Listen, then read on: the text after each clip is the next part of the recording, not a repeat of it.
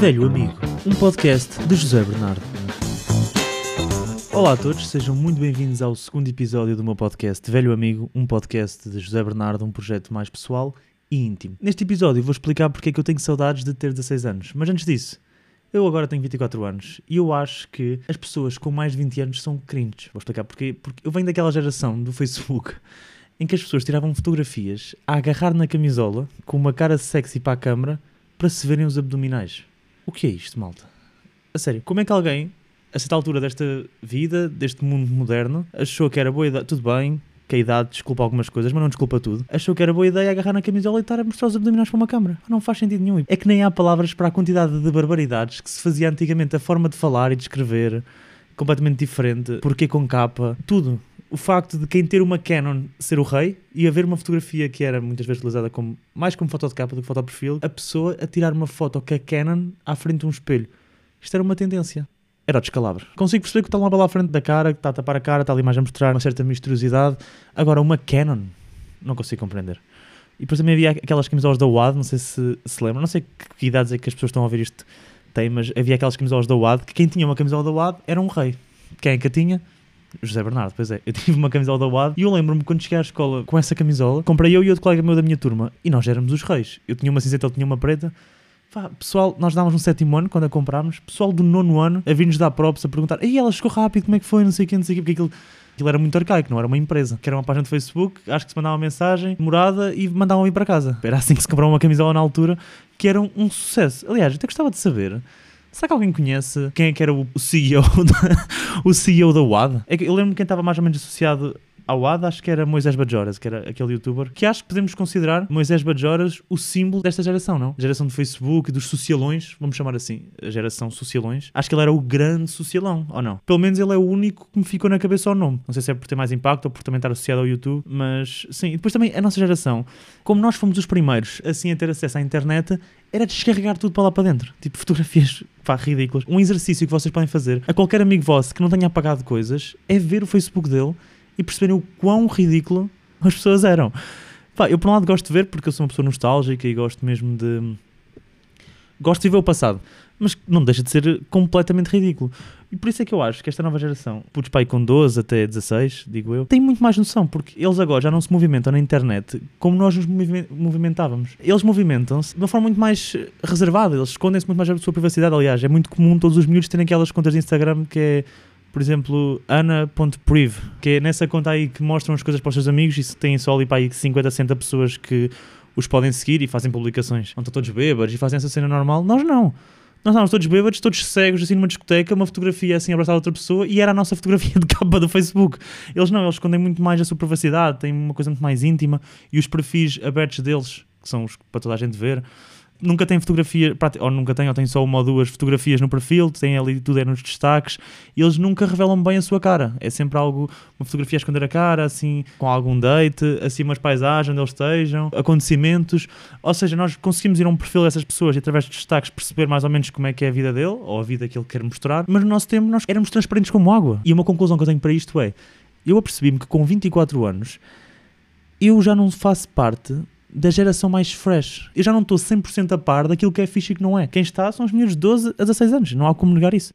Ou seja, eles é que estão ali mesmo dentro do acontecimento. Eu sou só um cota. Pá, também não sou um cota, mas... Epá, sou. Porque eu lembro-me quando eu tinha 16 anos e eu olhava para as pessoas de 24 anos já eram boeda velhas. E estavam muito longe. Epá, isto é mesmo triste. Perceber que, que com esta idade que as pessoas de 50 acham que estamos na flor da idade, já estamos completamente desatualizados. Eu tenho amigos de 40 anos. Uma das pessoas com quem eu me dou melhor neste momento, que é o Eduardo Marques, que produz comigo as Noites do Ferro Comedy Club, que é uma. Eu produzo duas noites de stand-up no Porto, a terça e quarta, e é, e é ele com que eu trabalho mais. Ele tem 41 anos, 42, nem sei bem. Ou seja, eu estou mais perto de ser amigo de alguém com a idade da minha mãe do que alguém que tem 13 anos. Eu agora estou a ter aqui uma crise existencial a meio de um podcast, mas é triste mesmo, muito triste mas apesar de eu ter consciência disso, uma coisa que me deixa contente comigo próprio é eu gosto mesmo de falar com os miúdos. Eu ainda estou muito ligado ao meu clube de judo, na Lausanne. Ainda há pouco tempo fui agora a uma prova com eles e tivemos que fazer uma viagem de carro juntos, eu, o meu treinador e os miúdos. estava a conseguir conversar com eles na boa. Pensei mesmo, estes putos são mesmo fixos. Para começar, aqueles putos são os bacanos. Há alguns que são ranhosos e tal, mas aqueles eram mesmo bacanos. E tinham um humor que era mesmo interessante. Tipo, eles são muito mais irónicos e sarcásticos. Um clássico da minha geração, pelo menos que eu me lembro, é com 16 anos. Alguém comer uma bolacha, deixar cair uma migalha e haver um ataque de risos completamente histérico durante 10 minutos a meia hora, ou porque alguém disse uma, uma palavra engraçada e estávamos todos a rir-nos e a a rir. Eles não, acho que são muito mais calmos, para começar. Acho que são muito mais maduros, vestem-se muito melhor. Tipo, eu olho para um puto de 13 anos e penso que é grande pinta que este puto tem. E eu olho para mim com 13 anos e penso, tira-me essas slim fit calças. Que é outra coisa que. Ah, e é outra diferença de geração, que é a minha geração era a geração dos, das raparigas com os tops, assim mostrar a barriga, uh, aquelas calças mesmo justas para mostrar o rabo e as pernas, os rapazes, aquelas calças slim fit, assim, uh, o estilo, aliás, típico da minha altura, que eu tinha alguma. Até acho que tenho uma foto assim, mas não sei se eu consigo encontrar para vos mostrar. Eu, aliás, eu vou meter nos stories do Instagram, ter lá alguma foto minha com 16 anos, não sei qual, mas para vocês perceberem como é que eu era parou. Calça slim fit assim, bege, uma t-shirt branca, colar de prata ao, ao, peito e siga para mim, vamos lá comer umas babes. Pá, que nojo. Babes. Opa, sério. E agora eu olho para um puto e tipo, está bem vestido, está completamente normal, tem, tem aquele estilo mais de roupa mais larga que fica mesmo fixe para os miúdos, não sei. Acho sempre que a geração que vem a seguir está muito mais à frente do que a nossa. Quem acha o contrário é porque é ressabiado, mas não temos que ser ressabiados, é só tentar conversar com eles, eles vão conversar connosco de uma forma completamente normal. Se nós nos armarmos com aquele discurso do género idiotas, pá, no meu tempo era assim, não sei o quê, aí nenhum puto vai querer falar connosco. Mas se estivermos a falar normal das coisas, vamos ter coisas em comuns. Eles também veem filmes, veem séries. Conseguimos estar a conversar com o miúdo normalmente, vêm youtubers, vêm criadores de conteúdo, eles são pessoas normais. Estes, eu parece que estou a, a, fazer um tutorial de como lidar com miúdos de 13 anos como se eles fossem animais de zoológico. Mas não, são só pessoas normais no fundo. E às vezes o que eu acho que é o problema das pessoas mais velhas e não se conseguem integrar com os mais novos é precisamente por esse motivo olham para eles com condescendência. Quando as pessoas começam a falar com uma criança, tipo, pepe, pepe, pepe, pepe, nada. Fala normal. Olá, tudo bem, Matilde? Estás boa? Se falas assim para uma criança, ela também vai responder normal. Claro que não podes dar a falar de economia e do estado do país com uma criança, porque ela não tem que ter essas preocupações naquele momento. Mas podes falar de coisas normais. Tipo, podes falar, podes ver um desenho animado com ela e falar sobre um desenho animado sem ser com vozinhas. Isto parece que é mais um discurso contra as gerações mais velhas e não a favor das gerações mais novas. É tipo aquelas pessoas do futebol que não são bem benfiquistas, são é anti-Porto. Não são bem de um clube, são mais anti o outro, não é? Beber aqui um bocadinho de meu chá. Sim, eu bebo chá. Uh, uma das minhas resoluções para este ano. que estupidez. Mas pronto, para concluir, eu sou muito nostálgico e estou sempre a pensar na minha adolescência. Agora estou aqui a correr atrás do pão. Aliás, muito obrigado pelo feedback do último episódio, vocês foram muito queridos. Houve uma pessoa que fez uma pergunta para vocês aqui no Spotify, se ouvirem no Spotify o podcast, tem aqui uma caixa de perguntas e respostas e vocês podem lá meter se gostaram, se não gostaram, escrever ou então fazer uma pergunta. Se quiserem fazer, podem fazer neste episódio e eu depois respondo no próximo e podemos fazer sempre assim. E houve uma pessoa que disse que ficou com vontade de perceber se eu fazia humor por produzir eventos ou ao contrário, comecei a produzir por já estar a fazer humor. E sim, foi assim. Eu comecei a fazer humor e depois que comecei a produzir eventos. Aliás, até posso contar aqui o meu trajeto no stand-up comedy. Eu já expliquei isto no vídeo no YouTube, mas vou explicar outra vez, uh, para quem ainda não tiver ouvido. Eu comecei a fazer stand-up comedy, a minha primeira atuação foi horrível. Havia uma pessoa em Coimbra que organizava noites de stand-up e eu sabia que ia haver uma noite de open mics de pessoas que estão a começar as primeiras atuações. E eu mandei-lhe mensagem a perguntar se podia participar. Ele disse-me que não. E eu, ok, tudo bem. E disse-lhe, se houver outra, diz já uma coisa. Passado umas horas, ele diz-me, olha, afinal houve uma desistência, queres vir? E eu vim logo, fui logo.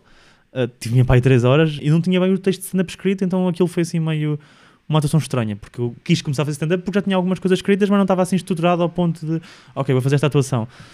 Uh, e que foi terrível, foi mesmo horrível, correu muito mal, tipo mesmo, foi constrangedor. E aquilo também era assim um ambiente um bocado constrangedor, para ser a verdade, mas a culpa foi maioritariamente minha. Eu comecei a perceber que, do género, ok, em Coimbra não há noites de stand-up regulares, aquilo era uma noite esporádica, não, não havia nada forte o suficiente para alguém que quisesse começar ter um sítio para estar sempre a atuar, percebem? Terem ali um mini circuito. Então eu organizei a minha segunda atuação no ISEC, na minha faculdade, falei com a Associação de Estudantes, organizei a noite, foi uma noite que correu muito bem.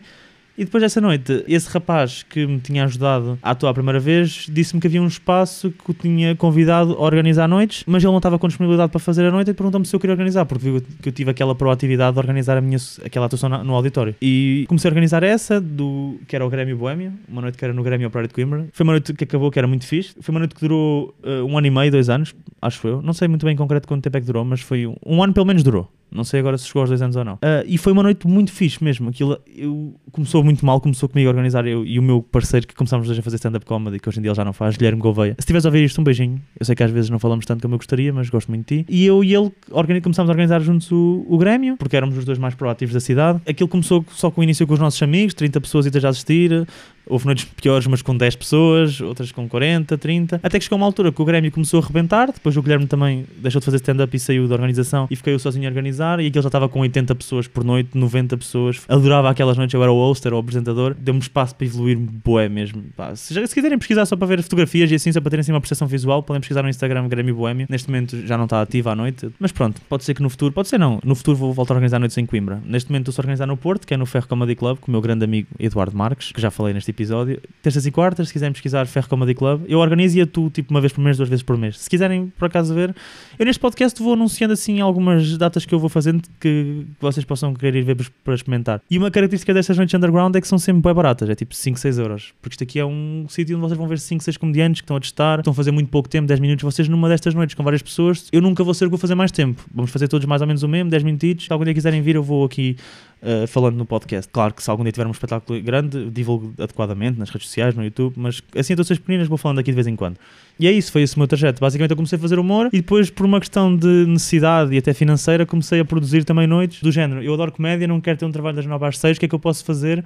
para ganhar dinheiro com isto, já que eu não consigo ganhá-lo já através da arte. Então, olha, vou, vou, produzir eventos e foi, e foi assim que comecei, basicamente. Para responder à pergunta da Maria. Já agora, no último episódio, eu perguntei como é que vocês conciliavam Uh, várias coisas na vossa vida, como é que vocês conciliavam, por exemplo, o vosso trabalho com o ginásio, uh, família, etc.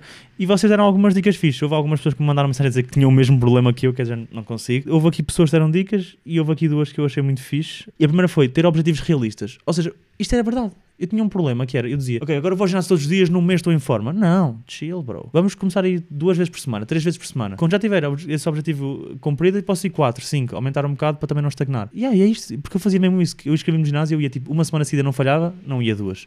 E outra vez uma semana seguida não falhava, não ia duas. Isso é porque se calhar eu tentava pôr mais areia no caminhão do que conseguia. Então é isso, vou começar a fazer isso três vezes por semana. Aliás, acho que vou começar com duas. E depois também vou beber um litro de água por dia. E vão ser estes os meus dois objetivos para já, em termos de fitness, com calma eu vou conseguir. Para a semana digo-vos se eu consegui cumprir ou não estes objetivos. Outra coisa que me disseram foi planear no dia anterior à noite tudo. Ou seja, a mochila para o ginásio já está pronta, de maneira a que quando for para ir para o ginásio, seja só pegar a mochila e ir, para não haver logística associada, para não estar a pensar, e agora ter que estar a fazer a mochila, e agora estar que. Bem que eu vou fazer isso, mas não vou fazer de forma extrema, vou planear assim na minha cabeça. Porquê? Porque eu acho que se planear no papel, eu vou ficar desiludido se não cumprir algum objetivo. Então vou dizer, olha, hoje tenho que fazer isto e isto, estas tarefas são obrigatórias. Vou fazer isto e juntar uma suplementar que não seja essencial, mas que seja necessária para a minha vida e faço também.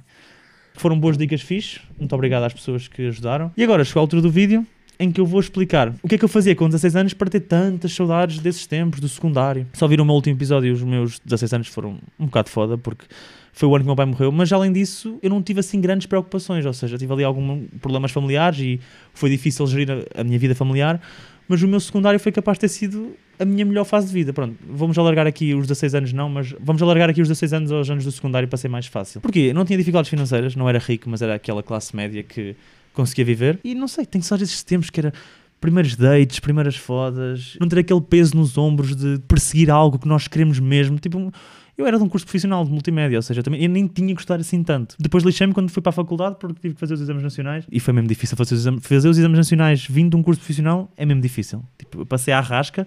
A sorte é que eu tinha uma boa média de curso, então consegui entrar na faculdade assim. Então era isso, faz. A minha preocupação era tirar boas notas, que não era assim difícil, e ter uns meus dates, ter as minhas cenas, ter na ajuda. Ou seja, tinha aquela vida de aquela vida de rockstar de secundário. E depois eu também era um grande tono em dates. Qual é que é o objetivo de um date de um miúdo de 16 anos da minha geração, pelo menos? Agora não sei como é que é. Beijar na boca uma tarde inteira uma rapariga. Era só isto, não é? Pai, eu era tão constrangedor, meu. Para começar, eu, eu era horrível a engatar. Engatar, pá, engatar é uma palavra horrível, estou-me agora a perceber a dizer Na arte do engate. Tipo, o meu move para conseguir beijar na boca era convidar as raparigas para ir almoçar. O quão triste é que isto é. Falava, com, falava por mensagens com elas para durante 3 dias e depois dizia: Queres ir almoçar? E agora onde é que eu os levo a almoçar? Ao McDonald's, ao Burger King, ao KFC, no shopping, mesmo ao lado da minha escola. Pá, que triste, meu. Era mesmo triste. Eu lembro que uma vez até fui almoçar com uma rapariga, que era para ir dar uns beijos na boca antes de ir para a aula, mas depois eu e ela tínhamos zero química Então foi só tipo, fomos almoçar só, nem nos beijámos. E agora ela já é mãe, essa rapariga. Assustador. Que eu via no outro dia no fórum, que é um shopping em Coimbra, para quem não é de Coimbra. Estava eu com o meu tabuleiro na mão, tinha acabado de vir, de gravar um vídeo com o meu grande amigo Mário Videira. Estou com o meu tabuleiro na mão, olho para a frente, está ela com um bebê na mão, com o marido ao lado, e eu tipo, uau. E é nestas que eu me apercebo que estou velho, que é amigos a casar, filhos, malta. Nem contei isto, que é o meu amigo do Judo, aquele que eu falei no último, no último episódio que eu treinava essencialmente porque era um grande amigo meu lá, ele já é pai. Ele já é pai. Uma pessoa que brincávamos os dois na água a chapinhar, putos, andávamos à porrada dentro de água num rio, que foi muito engraçado, mas estávamos andando. Antigamente as pessoas diziam cada coisa aos putos que hoje em dia era impensável. Nós estávamos à porrada dentro d'água, vem o pai dele ter connosco assim: olha, parem de fazer isto porque à vista dos outros vocês parecem uns paneleiros. e esse gajo aí, e esse gajo aí é pai hoje em dia. É pai. Eu sei que não estou a dar, só estou a repetir várias vezes que ele é pai, não estou a dar nenhuma informação relevante sobre isto, mas é chocante. Eu tenho 24 anos, não me façam sentir que eu tinha 40. Mas o que é que eu tinha efetivamente saudades? Eu sempre disse uma frase nessa idade que eu pensava que era uma maldição, mas vim descobrir que é uma benção. Se tiverem algum site de frases inspiradoras, podem utilizar. Que era eu não tinha uma profissão de sonho. Eu não tinha aquela cena que os putos tinham com 15 anos já.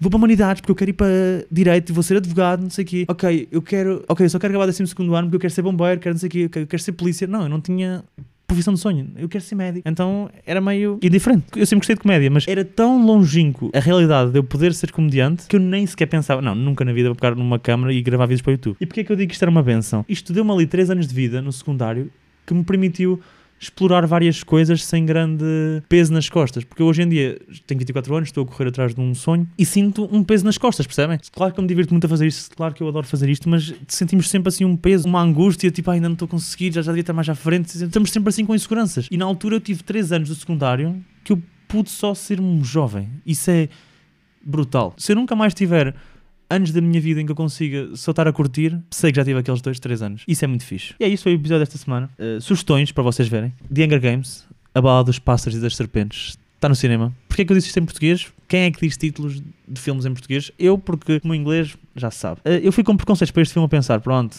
lá está aquele filme de ação básica, eu vou ver para desligar o cérebro, vou-me divertir, mas não vou aprender assim nada. E não tem nada a ver com isso, malta. O filme dos Hunger Games está agora no cinema. É a história do, do presidente Snow, que é lá o chefe dos jogos, e aqui ele explica as circunstâncias que o levaram a ser aquela pessoa. E para mim o filme é muito fixe porque no fundo fala sobre ambição, poder, como é que alguém desenvolve o gosto pelo poder, percebem? Se eu pudesse caracterizar o filme numa frase era explicar como funciona o poder. E foi este o episódio, espero que tenham gostado, vemo-nos na próxima semana e adeus. Sozinho, sem grupos ou grupetas, eu traço que é o meu caminho.